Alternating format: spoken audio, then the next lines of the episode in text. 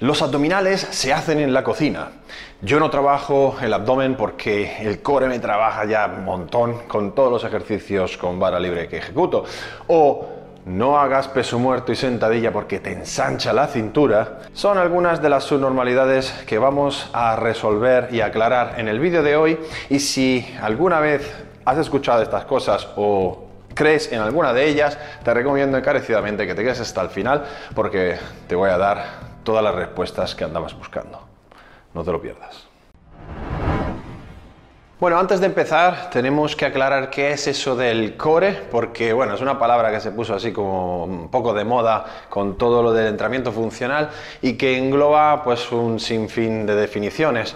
Pero por regla general entendemos, bueno, vamos a buscar a nuestro amigo, entendemos por core pues al final toda la musculatura estabilizadora de la zona media que permite que las fuerzas que se generan cuando pues o bien pisamos el suelo, estamos haciendo la visa de cadera o igual estamos haciendo algún tipo de cosas aquí con el tren superior, permite que esas fuerzas mm, que van de arriba a abajo, de abajo a arriba, puedan expresarse y transmitirse eh, de la manera más apropiada. Por lo tanto, vamos a tener toda una serie de músculos que van a estar absorbiendo esas fuerzas rotacionales o eh, estabilizando, por ejemplo, una fuerza que me lleve a una flexión de la columna, a una extensión de la columna o, en todo caso, a una flexión lateral. ¿De qué músculos estamos hablando?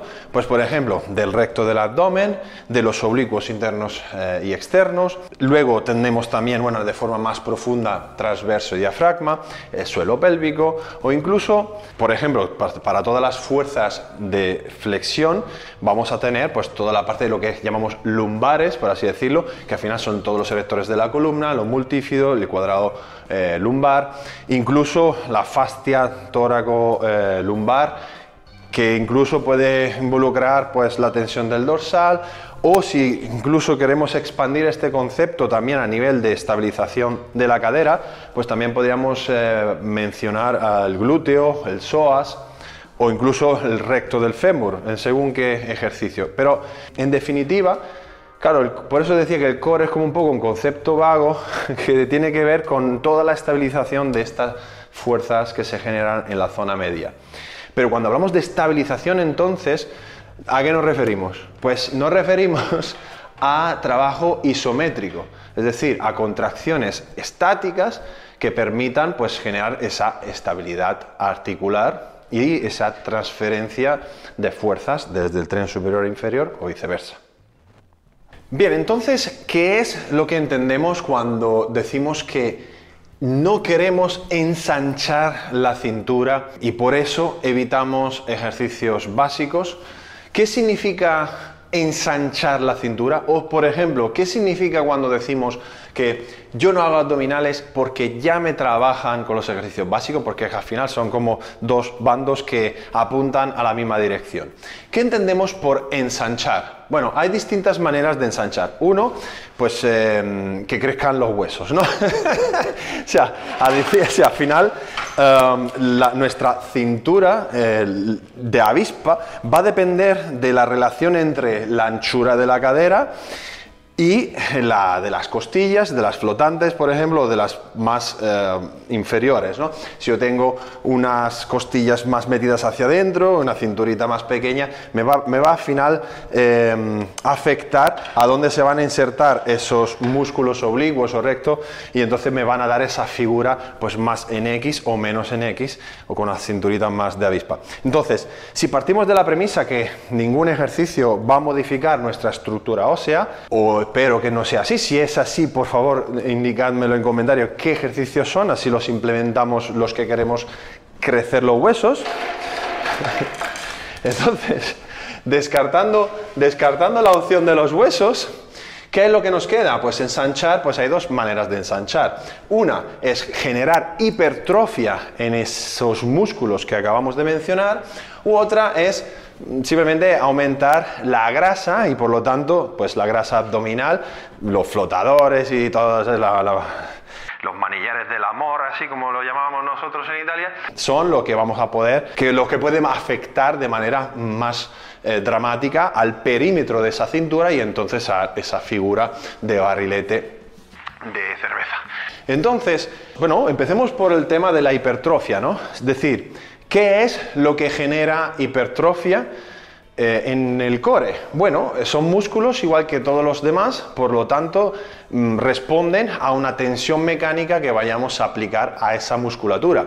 Pero entonces sabemos que para poder generar hipertrofia necesitamos acercarnos al fallo, es decir, tener una relación entre la máxima contracción posible que yo pueda generar en esa musculatura con un margen de 0, 1, 2, 3 repeticiones al fallo. Entonces yo me pregunto, cuando estamos realizando un ejercicio básico, sea bien una sentadilla, sea bien un peso muerto, sea bien un remo, lo que sea que la gente piensa que está trabajando la zona media, ¿cuáles son las fuerzas que estamos resolviendo? ¿Estamos resolviendo una fuerza en dirección a la flexoextensión de la columna? ¿Estamos tratando de vencer una fuerza que nos quiere extender o todo lo contrario. Al final lo que estamos haciendo como mucho es un trabajo de estabilización con respecto a la extensión de la columna, porque la carga lo que quiere es doblarnos hacia adelante. Por lo tanto, yo no entiendo de ninguna forma en qué cabeza cabe que el abdomen esté trabajando porque y por trabajar me refiero a que haya, pues eso, una tensión mecánica que esté resolviendo esa flexión y tan, tan importante como para trabajar cerca de un RIR 0, 1, 2 y 3 como para que se genere hipertrofia. Lo que hemos dicho antes es que esta musculatura lo que está haciendo es estabilizar con una contracción isométrica. Por lo tanto, a no ser que penséis que la contracción isométrica genera más hipertrofia que ninguna otra, eh, y si pensáis eso, os invito, en vez de hacer curl de bíceps, que hagáis doble bíceps y os quedéis ahí haciendo doble bíceps eh, pues minutos y minutos, o hagáis simplemente posing de culturismo, pues os pondréis gigantes. Entonces, como no creo que nadie piense eso, tenemos que tener en cuenta que además esta musculatura está más bien diseñada y de hecho como repartición muchas veces así se refleja en la composición de fibras, está más diseñada para trabajo de estabilidad, entonces son fibras rojas que además son menos hipertrofiables, es decir, su función no es la de crecer y expandirse como un barrilete, ¿vale? Por otro lado, tenemos entonces otra opción que es la de crecer el perímetro a través del aumento de la grasa corporal. Y eso es normalmente la mayor parte de las veces es lo que ocurre. De hecho, yo tengo aquí mi cinturón para que veáis todos los, todos los agujeros que se mueven arriba y abajo cada vez que estoy en una fase de volumen o una fase de definición. De hecho, en mi caso en concreto, yo por ejemplo ahora mismo tengo 101 centímetros de perímetro de cintura y cuando me estoy preparando para una competición de culturismo, bajo a 85, 86 eh, centímetros de perímetro de cintura. Entonces estamos hablando de 15, 16 centímetros de tamaño que va la cintura aumentando y achicándose, que no tiene nada que ver con los ejercicios que realizo, porque siempre hago los ejercicios. Sin embargo, si nosotros nos fijamos siempre al final la cintura, como que el que tiene la cinturita pequeña porque está muy definido, porque está en competición, y igual en ese momento no está haciendo ejercicios básicos porque no le interesa, porque está buscando otro tipo de, de trabajos, y sin embargo cuando hacemos volumen, para construcción muscular nos ponemos a hacer más básicos y de repente correlacionamos una cosa con la otra y vemos que tenemos más cintura, pensamos que los básicos nos han ensanchado la cintura y lo que nos ha ensanchado la cintura es que le estamos dando aquí al papeo que, que flipas. Entonces, a donde quiero llegar es que tenemos un sesgo del observador enorme. Es decir, normalmente la gente ve que los, por ejemplo, los powerlifters más bestias del mundo tienen un cuerpo de barilete, entonces dicen, ah, ok, Hacer powerlifting te hace tener cuerpo de barrilete, en vez de pensar que simplemente ese tipo de cuerpo hace que sean mucho mejores en esa disciplina. Sería lo, mismo que pensar que porque los que juegan a, baloncesto miden todos más de dos metros, si te pones a jugar a baloncesto, pues de repente te pegas un estirón. Entonces sería exactamente lo mismo. Viceversa, muchas veces las chicas, por ejemplo, el bikini o mens, ven que los chicos con una cinturita más estrecha, los, clavículas más anchas, pues igual no hacen este tipo de ejercicios porque piensan que le van a ensanchar la cintura y es todo lo contrario. En realidad ellos tienen ese cuerpo porque, o sea, es decir, están destacando en su disciplina porque tienen ese cuerpo y no es eh, la selección de los ejercicios lo que hace que tengan ese, ese cuerpo. ¿Por qué? Porque fundamentalmente las expectativas con respecto al desarrollo de la cintura, si hablamos única y exclusivamente de aumento de masa muscular, son extremadamente limitadas. Es decir, ¿cuántos centímetros, cuántos centímetros de grosor puede llegar a tener el abdomen o los oblicuos y cuánto desarrollo hipertrófico con respecto a centímetros de grosor para que pueda llegar a haber un cambio drástico en mi eh, aspecto físico Mm, con respecto a, pues a eso, a, a la anchura de la zona media. Lo que suele ocurrir es todo lo contrario, es que al final la estructura que yo tenga no la voy a poder cambiar, pero tener una zona media bien trabajada lo que va a hacer es que cuando esté bien definido se me vea pues como un físico mucho más completo y una zona media mucho más llamativa con respecto a no tenerlo trabajado en absoluto. Sin mencionar además el aspecto de la seguridad en cuanto a evitar lesiones y de la capacidad de poder levantar pues de manera más eficiente los, mm, cualquier ejercicio que haga en el gimnasio que demande cierto tipo de estabilización en la zona media. Entonces, en definitiva, ¿los abdominales se hacen en la cocina? Pues por supuesto que no. Los abdominales hay que trabajarlos en el gimnasio. Y por supuesto, el déficit calórico y seguir una buena alimentación lo que va a hacer es disminuir la grasa que hay encima y finalmente, pues si hay algo debajo, si acaso, pues vamos a mostrar el trabajo que hemos hecho, al igual que pasa en cualquier otro distrito muscular. Pero si no tenemos un abdomen trabajado, por mucho que trabajes en la cocina pasando hambre como un, perro de un ciego, no vas a poder sacar tu six-pack eh, al relucir este veranito.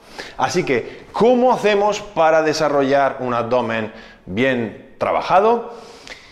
Si necesito aumentar la hipertrofia de mi zona media, ¿creéis que tiene sentido recomendar, pues, un, yo que sé, 4x12 de sentadilla y peso muerto?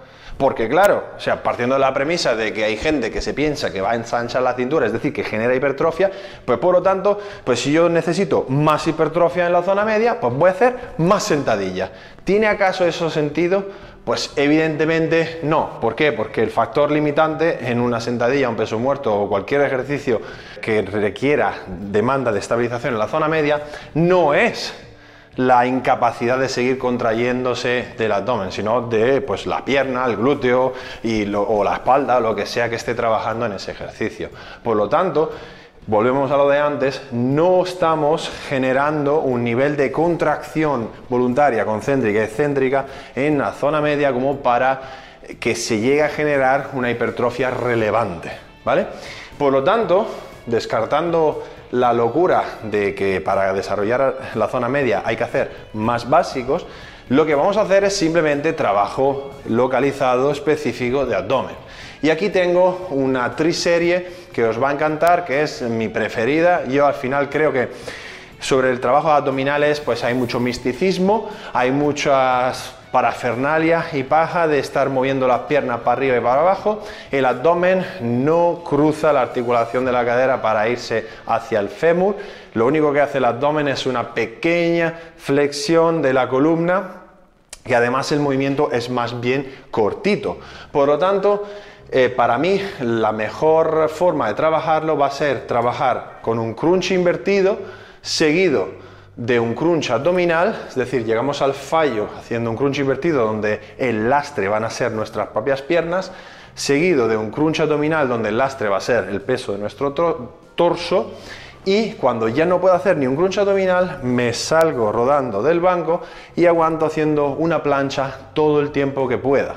Y con esto vamos a trabajar prácticamente eh, al 100% el abdomen con eh, cada serie de forma muy muy muy eh, eficiente con respecto a generar esa tensión mecánica con RIR 0, 1, 2, 3 de la que estábamos hablando anteriormente. Y luego pues ya si uno pues es muy friki del trabajo abdominal que bueno normalmente la gente no es que sea tan fan pero bueno hay algunos que sí les mola pues también podemos añadir algún tipo de componente rotacional por ejemplo con algún trabajo de, de chop arrodillado o, por ejemplo, lanzamientos de pelotas contra la pared, pero eso ya son como más trabajos funcionales que tienen más bien pues una transferencia según qué deporte, pero puede ser interesante desde una perspectiva de ser más capaz de estabilizar una barra en un ejercicio básico. Pero con respecto al desarrollo muscular, con este triplete aquí ya lo tenemos todo. ¿Y de qué forma trabajaríamos estos ejercicios? La verdad es que si los hacemos así, como en esta triserie, estamos aplicando una serie, eh, una técnica de intensidad por lo tanto, podríamos mantenernos en un rango de series semanales relativamente bajo. Quizás 8 mm, series semanales ya son muchas haciéndolo de esta manera.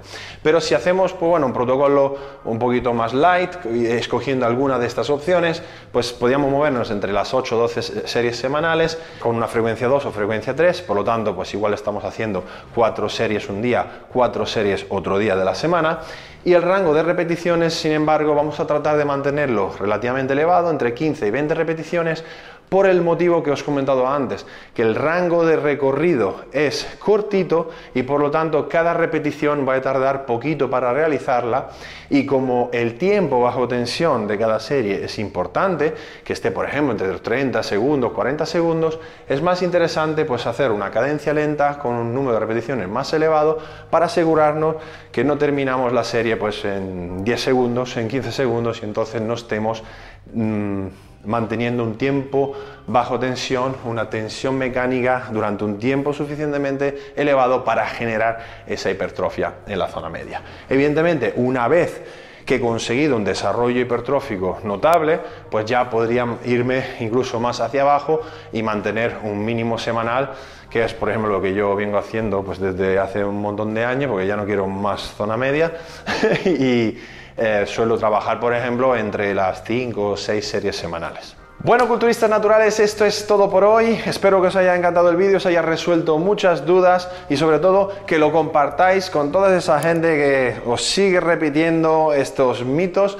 para que de una vez por todas comprenda cómo funciona esto de la hipertrofia de la zona media y que no vayamos persiguiendo mariposas. Nos vemos en el vídeo de la semana, nos vemos la semana que viene.